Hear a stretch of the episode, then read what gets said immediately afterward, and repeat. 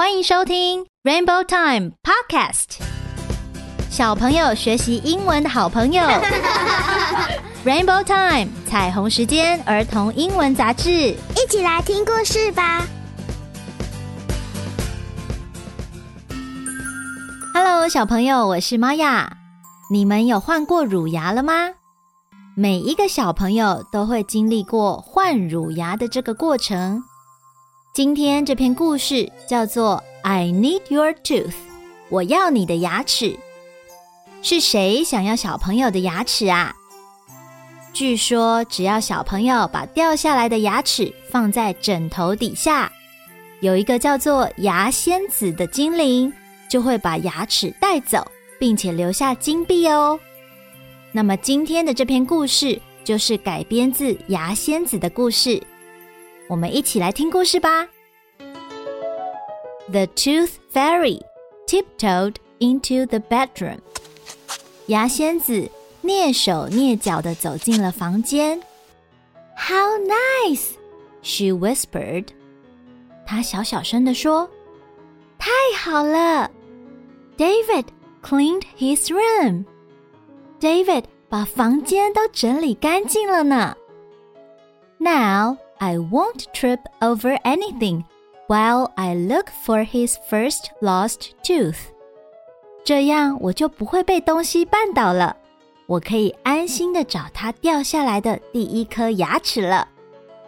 She reached under the pillow and felt a piece of paper。她把手伸到枕头底下，摸到了一张纸条。 哈！A letter, the tooth fairy said as she opened the paper and looked at it. 啊，是一封信哎！牙仙子边说边把信纸打开来。This is a drawing of a tooth. 这是一张牙齿的图片呢。Oh dear, David doesn't know that I need a real tooth. 哦天哪！原来 David 不知道我需要的是一颗真正的牙齿。I'll leave him a note。我要留一张纸条给他。The Tooth Fairy got her glitter pen out of her pixie dust purse and wrote。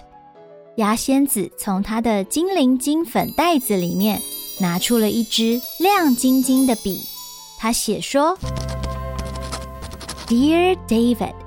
亲爱的 David，You draw very well，你画的真棒。But I need something more than a picture of your tooth。但是我要的不只是一张牙齿的图片哦。Sincerely, the Tooth Fairy，牙仙子留。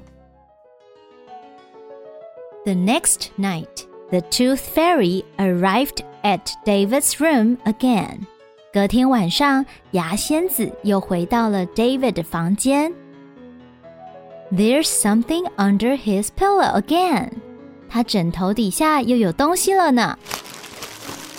It's small and hard, but it isn't a tooth。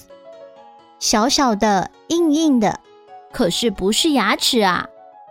I need my glasses to see what this is。 我要把眼镜戴起来，这样才看得到。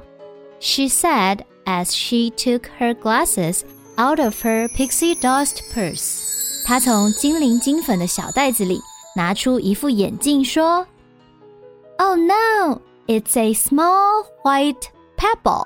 哦不，是一颗圆圆的白色小石头呢。I have to write another note。我要再留一张纸条给他。 she took her glitter pen out once more. more。她又把她的亮晶晶的笔拿了出来。Dear David，亲爱的 David，I didn't say it clearly last night。我昨晚没有说得很清楚。All I need is your tooth。我要的是你的牙齿哦。Sincerely, the Tooth Fairy。牙仙子留。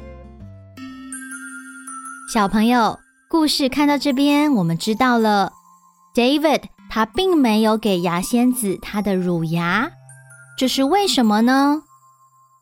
牙仙子来了两次，都没有拿到 David 的乳牙，所以他只好写信，write a letter，写给 David，希望 David 可以知道牙仙子想要的是他的牙齿，而不是图片或者是石头哦。那么这篇故事先讲到这边，我们下一集再来看更多牙仙子的故事。See you in the next story. Time for stories, time for fun. Rainbow times for everyone. 如果你喜欢彩虹时间，记得帮我们打上五颗星，留言订阅并分享给你的亲友。只要一杯咖啡的小额赞助，就可以支持我们继续创作更多优质的节目内容哦。